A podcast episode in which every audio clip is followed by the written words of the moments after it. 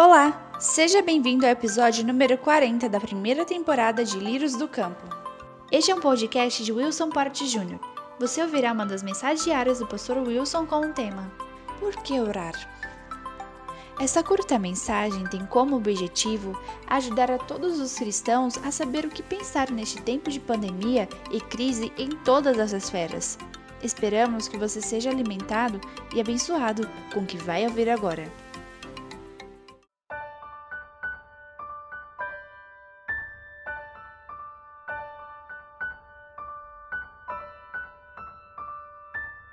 Por meio de tudo na Sua palavra, Deus deseja nos ensinar a estarmos mais perto dele. Não há uma página das Escrituras que não incline a sua a instrução para esta direção. Tudo que Deus mais deseja é trazer o coração do ser humano para perto de si. E muitas vezes Deus usa o sofrimento para isso. Muitas vezes Deus usa momentos que não são momentos comuns, que não são momentos ideais para chamar a nossa atenção para aquilo que é o ideal, para aquilo que deveria ser a nossa vida, para aquilo que deveria ser o nosso cotidiano. Na história de Israel, muitas vezes Deus permitiu que o povo de Israel sofresse inúmeras invasões, perdesse território, perdesse a monarquia, perdesse pessoas, perdesse vidas, perdessem a, o campo, perdessem a colheita e outras coisas mais, devido à aliança que Deus fez com Israel no final do livro de Deuteronômio. Mas ainda assim o coração do povo se manteve duro, mas Deus nunca deixou de tentar trazer de volta o povo para perto de si. Deus sempre nos convida, convida as pessoas, convida o seu povo por meio da sua palavra, seus profetas, seus líderes, suas vozes, sua palavra. Porém, quando nós não escutamos, Deus usa de outros meios para fazer com que nós possamos dar mais atenção àquilo que ele tem a dizer para nós. E foi isso que aconteceu quando ah, Nabucodonosor, ah, o imperador da Babilônia, por volta do ano 600 a.C., veio até Jerusalém para levar cativos todos os judeus para a, a capital daquele império, a Babilônia. E ele o fez após inúmeras tentativas, durante décadas de seus profetas, de dissuadir o seu povo do caminho errado que o povo vivia das escolhas erradas que o povo fazia, mas o povo ainda assim se manteve duro e distante de Deus. Essa é a razão pela qual ele escolheu aquele meio de sofrimento que não durou somente um ano, mas 70 anos, para que o seu povo pudesse voltar os seus olhos para ele e perceber que longe dele não existe vida, não existe alegria, não existe nada. Deus fez isso por meio de outros profetas que tentaram nos ensinar que quando queremos beber água que não é aquela que flui da fonte que é Ele, o que nós estamos fazendo na verdade é bebermos água barrenta, água suja.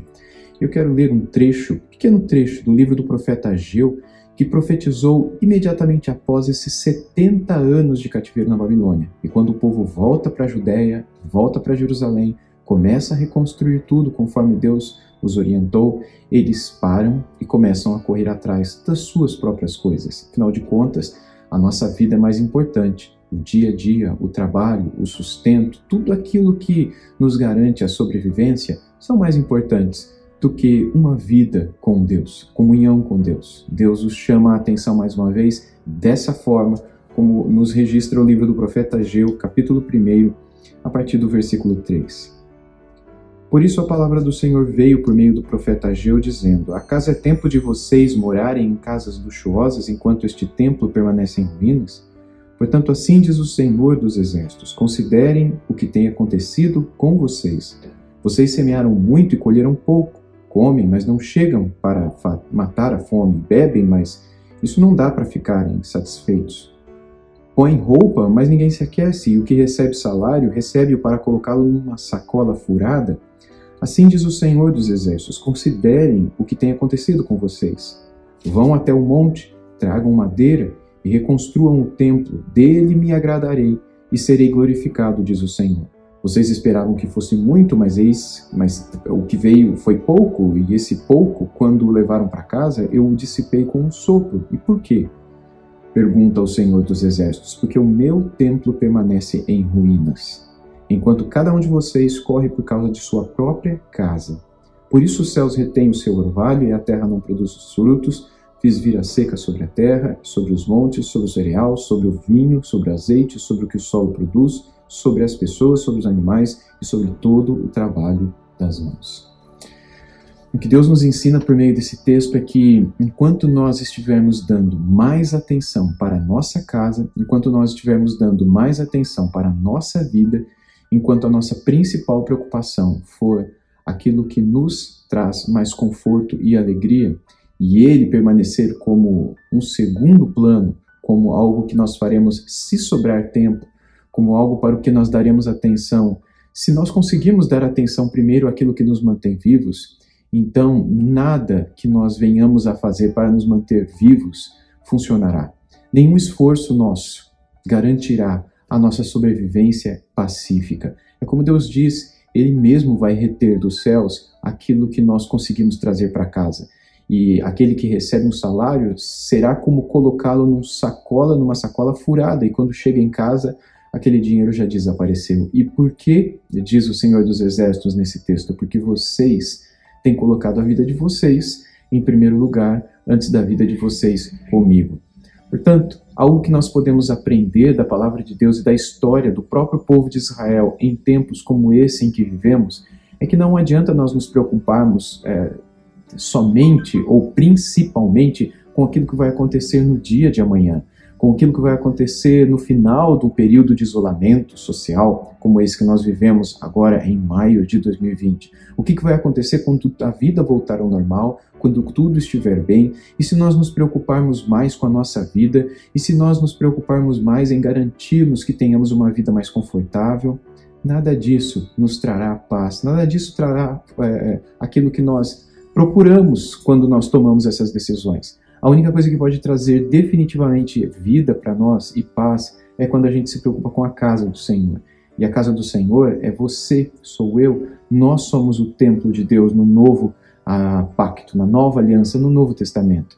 Logo, o que Deus é, se importa e espera do seu povo, tanto no Antigo quanto no Novo Testamento, antiga, nova aliança, é que a gente tenha uma preocupação muito maior com o lugar onde o seu espírito habita, do que com outras coisas mais que trazem segurança para a nossa vida. E o lugar em que o espírito habita é o seu corpo, o meu corpo, as nossas vidas e especialmente o que elas têm em relação à comunhão com Deus. Deus se importa mais com isso. E Ele quer que nós, como seu povo, nos importemos mais com isso também, que a gente dê mais importância para a nossa vida espiritual. Momentos de sofrimento servem para tantas coisas e tem tantas razões do porquê existem. Mas uma das principais razões pelas quais Deus permite que o seu povo passe por esses tempos de aflição é esta: que o meu povo se lembre que a coisa mais importante que eles podem fazer nesta vida é procurarem ter um tempo comigo, é procurarem usar esse templo, templo, para poderem desfrutar de paz, para poderem desfrutar de luz, para poderem desfrutar da minha glória, da minha presença, das minhas promessas, do meu conforto, do meu consolo, das minhas instruções a fim de que o meu povo seja um povo sábio e que saiba como reagir e viver em momentos tão difíceis como esse. Que a gente possa tar, dar mais importância à nossa vida com o Senhor e que nesse tempo de preocupações, nesse tempo de dúvidas e incertezas, a nossa principal motivação esteja em como está a minha vida com Deus. Será que eu estou procurando vivê-la? Será que eu estou procurando dar atenção a tudo aquilo que o Senhor espera de mim e cuidar dessa minha a comunhão com o Senhor, senão talvez nada daquilo com que me preocupe vai trazer paz de verdade. E somente eu a desfrutarei quando voltar a dar atenção a essa comunhão que Ele tanto espera de mim.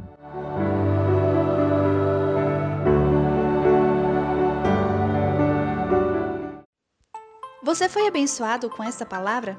Então compartilhe, mande para seus amigos e familiares. Conheça o canal do Pastor Wilson no YouTube. Lá você vai encontrar o vídeo desta mensagem, além de palestras, exposições bíblicas e muitas outras aulas como Depressão e Graça. Acesse youtube.com.br wilsonportjr. Acesse também ao site wilsonport.org. Siga também nas redes sociais, todas estão como wilsonportjr. Deus abençoe e guarde em graça você e sua família. Tenha um bom dia.